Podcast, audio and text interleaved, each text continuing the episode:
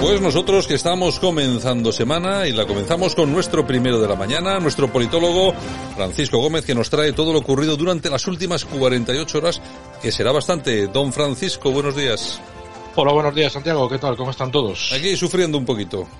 Sobre todo, no sé. sobre todo los políticos, de los políticos, estamos sufriendo la carga de los políticos. Bueno, sufrimos eh, un poco porque somos masoquistas, ¿no? Porque tenemos un fin de semana en el que por fin, afortunadamente para unos y desafortunadamente para otros, pues ha finalizado el estado de alarma, lo cual quiere decir que algunos imbéciles pues eh, se pagaron una sobrada el sábado por la noche.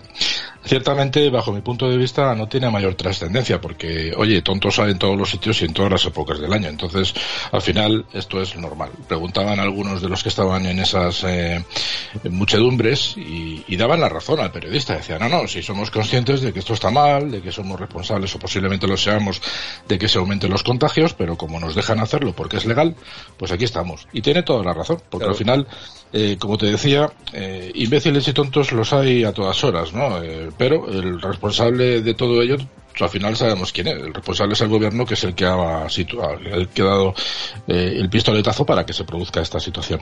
En todo caso, hablando de imbéciles, nos vamos a retrotraer un poco a lo que le pasó el otro día al, presidente de Cantabria, porque el tema este fin de semana ha tenido, ha seguido con las consecuencias correspondientes. De hecho, los hosteleros y la Cámara de Comercio de Cantabria, pues han pedido formalmente su dimisión. Y claro, como suele pasar este tipo de gentucilla, pues eh, la hemeroteca les traiciona, ¿no? Vamos a escuchar unas declaraciones declaraciones no hace mucho tiempo en, televisión donde él trataba de dar ejemplo sobre cómo se tienen que comportar los, los políticos y luego les explico de quién está hablando. Comenzamos con Revilla.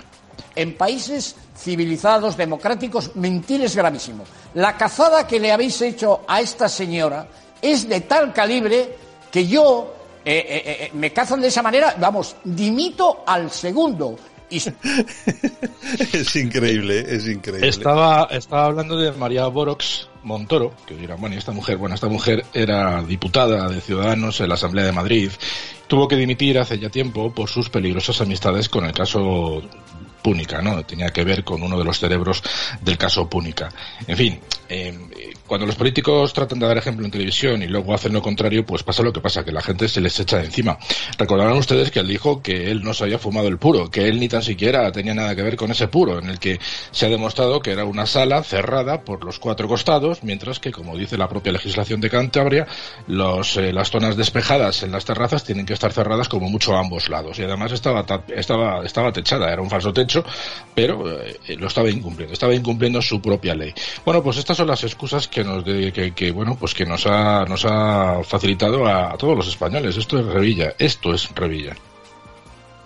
Las normas están impuestas y es posible que haya alguna foto con el puro en la mano, pero nunca en la boca. Yo dije en un momento que no era mío, si era mío y allí se quedó.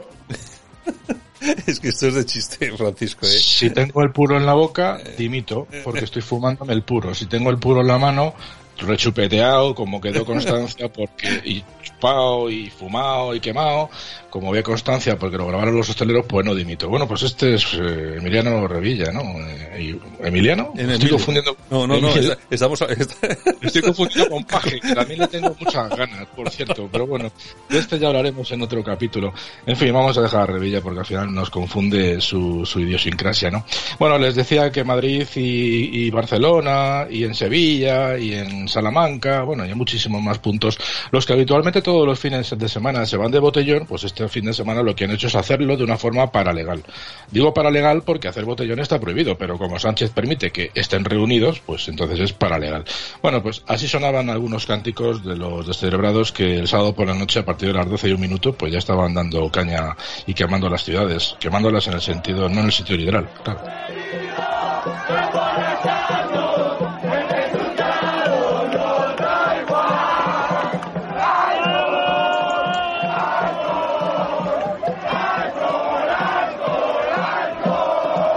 Desde luego este país no destaca por la inteligencia de sus ciudadanos, o por lo menos por parte de ellos. Bueno, y lo que es curioso es que encima unos traten de calificarlos como herederos de la libertad de Ayuso, otros como responsables de la mala formación de otros, otros por los pocos valores que tiene la juventud actual en este país. Bueno, en fin, esto es un desastre. Estas gentes, estas personas, pues evidentemente no tienen dos dedos de frente. Bueno, pero ¿qué vamos a hacer?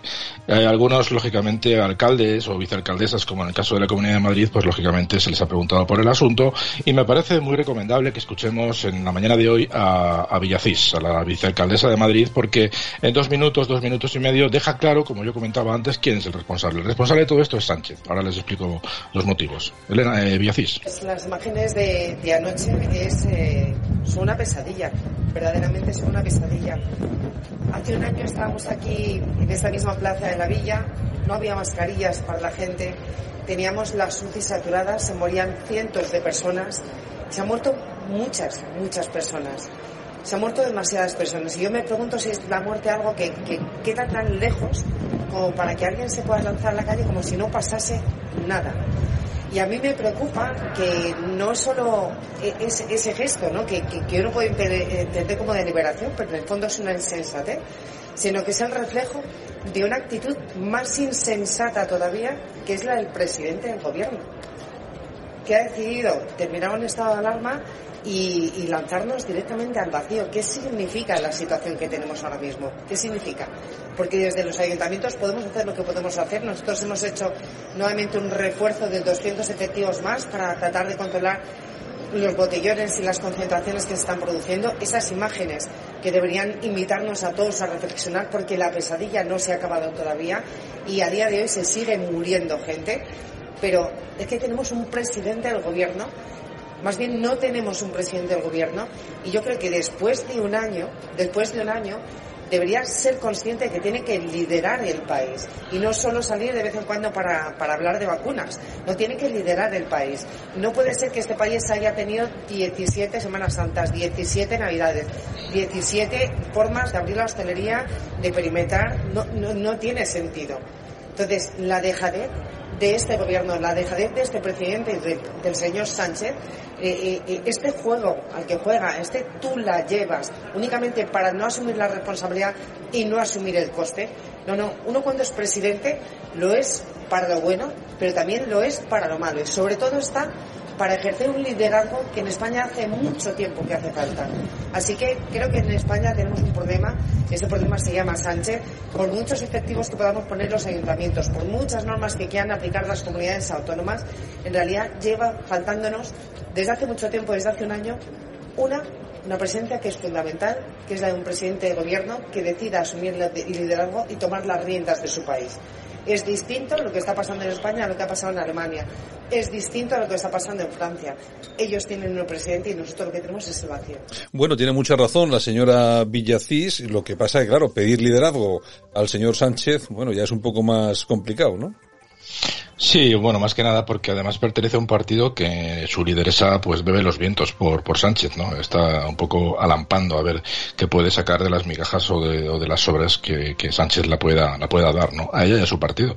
Pero bueno, Villacís está muy cerca de Almeida y por lo tanto pues digamos que parece aparentemente en algunas ocasiones pues que es de una corriente un poco más moderada, ¿no? No tan liberal tirando a lo socialista más, eh, bueno, pues centrista que se podría pensar, ¿no? Pero bueno, al final todas estas conclusiones a las que llega la vicealcaldesa eh, tienen una, respuesta muy sencilla. Miren, el gobierno de España de, de Sánchez se ha quitado del medio, les ha dado las atribuciones de las comunidades autónomas y les da el derecho a que las comunidades autónomas legislen. Lógicamente van a legislar pues eh, dando palos de ciego porque no hay legislación al respecto.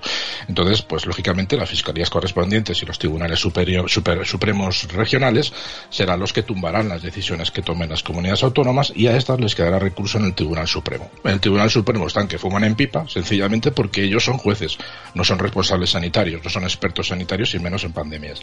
Por lo tanto, ahora resulta que el destino de España a nivel sanitario y las políticas de salud pública pues las van a tener que decidir jueces y no el gobierno que es el que tiene el poder ejecutivo. En fin, tenemos un gobierno que se ha escaqueado, se está escaqueando, no toma decisiones en materia de salud pública y por lo tanto estamos en manos pues de jueces que evidentemente se están quejando por este asunto. Pero bueno, al margen de todo lo que digan los políticos, se producen otra serie de manifestaciones, al margen de que la gente disfrute de la libertad porque se acaba el estado de alarma. Fíjense cómo sonaba la manifestación que había en Valencia porque los eh, aficionados del Valencia Club de Fútbol eh, se están manifestando en contra del dueño del equipo, Peter Lynn, sencillamente porque el empresario dice que quiere hacer con el Valencia lo que le da la gana, que paso suyo. Pues esto es Valencia.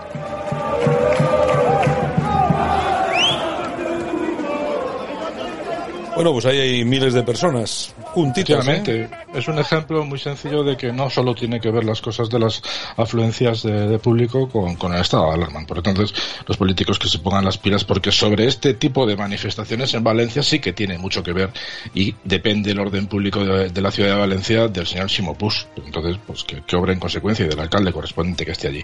En fin, damos un salto y nos vamos a lo que es política nacional y en este caso internacional, porque Pedro Sánchez ha estado en Oporto este fin de semana en una cubre internacional de presidentes de la Unión Europea en la que cada uno más o menos de su, a su buen entender pues explicaba en qué consistía su plan de reconstrucción para cada uno de los países. El nuestro, por supuesto, les ha estado dando el coñazo a los pobres sobre el plan de resiliencia, ¿no? Un plan de resiliencia, por cierto, pues que, como decía Rafael Herrando por Twitter, pues, eh, bueno, pues eh, eh, esconde un hachazo fiscal a los españoles de 80.000 millones de euros que pagaremos todos para, para, para bueno, sostener este despilfarro y este descontrol, ¿no? Bueno, pues eh, esto lo han cuantificado, por ejemplo, en algunos medios especializados como Libre Mercado y dicen que el salazo fiscal pues va a ser sin procedentes y que, bueno, pues que quieren recaudar 3.500 euros más, 3.500 eh, euros más que en 2019 por familia, o sea, por hogar, lo cual, pues evidentemente, pues dicho así, es bastante escandaloso. ¿Qué han dicho los líderes a nivel general en Oporto? Pues que se van a comprometer a trabajar para ofrecer salarios justos, ¿no? Y en el caso del nuestro, pues eh, bueno, pues ha firmado, junto con los demás, un documento apostando por priorizar el empleo de calidad para los jóvenes. Bueno, pues esto ya suena otra vez más a quimeras o a sueños de nuestro presidente, porque hay que recordar que cuando cogió el poder hace ya de casi tres años, pues también generó un plan de empleo para los jóvenes que, bueno, pues ahí se quedó. Nadie, se va, nadie sabemos muy bien en qué consiste ni, ni qué frutos ha, ha provocado, ¿no? Bueno, en todo caso, Sánchez estaba en su salsa porque además tenía ocasión de mostrarnos a los españoles lo bien que habla inglés. Te escuchamos. Uh, El Fondo Next Generation de la UE nos proporciona los instrumentos para dar una respuesta positiva a los grandes uh, desafíos uh, uh, que tenemos por delante, la transición ecológica y la transformación digital. Bueno, y un poco lo de siempre, tampoco vamos a seguir traduciendo, Francisco, porque es un poco, solamente falta lo de la resiliencia y ya está, es siempre igual. Básicamente lo que viene a decir es que están decididos a poner fin a las deficiencias estructurales de nuestro mercado laboral, promoviendo el empleo de calidad. Y dicen que en este plan de recuperación se van a presentar una oportunidad única para lograrlo y apuestan por un mercado de trabajo dinámico, resiliente e inclusivo. Bueno, hasta aquí como siempre. Lo curioso es que va Carmen Calvo, la vicepresidenta primera, y suelta también por, por Twitter sobre el fin del estado de alarma opino lo siguiente. Tenemos que empezar a pensar en las empresas y en el empleo. Esto lo ha dicho ayer.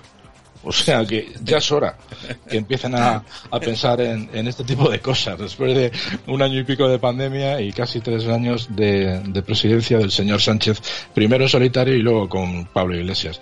En fin, que sigan por estos derroteros eh, los señores del gobierno, que este fin de semana ya han salido varias encuestas en las que ya se percibe por primera vez el sorpaso del PP de Pablo Casado al PSOE de Sánchez. Vox está aproximadamente ya en un 19% de presencia en el Congreso mientras que Podemos se hunde al 8 y Más País, el, grupo de Rejón, bueno, el, partido de Rejón ya sube hasta un 4% y Ciudadanos desaparece hasta el 1%, ¿no? De hecho, ya sumando, eh, se estima que el PP con Vox ya sumarían la mayoría absoluta, junto con Navarra Suma y Foro Asturias. Por lo tanto, bueno, pues nada, eh, queda mucho. Lo siguiente que nos vamos a encontrar será lo de Andalucía, que ya iremos hablando durante los próximos días, pero bueno, que sigan así, que al final se trata de aguantar y que lleguen las próximas elecciones. De momento pintan bien las encuestas. Bueno, ya veremos si son simples encuestas o al final encuentra un reflejo real, ya veremos. Bueno, don Francisco, mañana regresamos. Estupendo, hasta mañana a todos, un saludo.